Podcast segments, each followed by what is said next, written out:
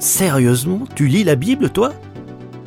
Un podcast proposé par Trésor Média. Bonjour Anne. Bonjour Hélène. Alors comme l'indique le titre de ce podcast, toi aussi tu lis la Bible quasiment quotidiennement depuis que tu as 22 ans.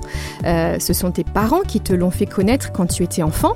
Mais dis-moi très franchement, toi qui l'as déjà lu plusieurs fois, il paraît que la Bible est le livre le plus diffusé au monde. Selon toi, pourquoi? Je pense que c'est un livre qui est vraiment plein d'épopées, qui est très épique, qui est un livre d'aventure.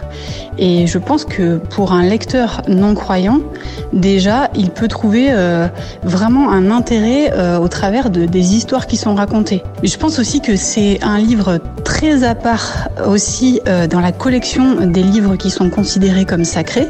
Ce sont des livres qui, en fait, expliquent à l'homme comment il peut s'élever vers Dieu. Euh, alors que la Bible, elle nous révèle un Dieu qui s'abaisse vers nous. Et ça, en fait, c'est juste inédit parce que euh, elle est euh, centrée sur la personne et l'œuvre de Christ et que du coup, elle nous révèle un Dieu qui s'abaisse vers nous pour nous ouvrir le chemin vers le ciel. La Bible est une source d'inspiration dans l'art, dans la littérature, dans tout un tas de domaines. Il y a différents auteurs qui l'ont écrit, mais sous l'inspiration divine.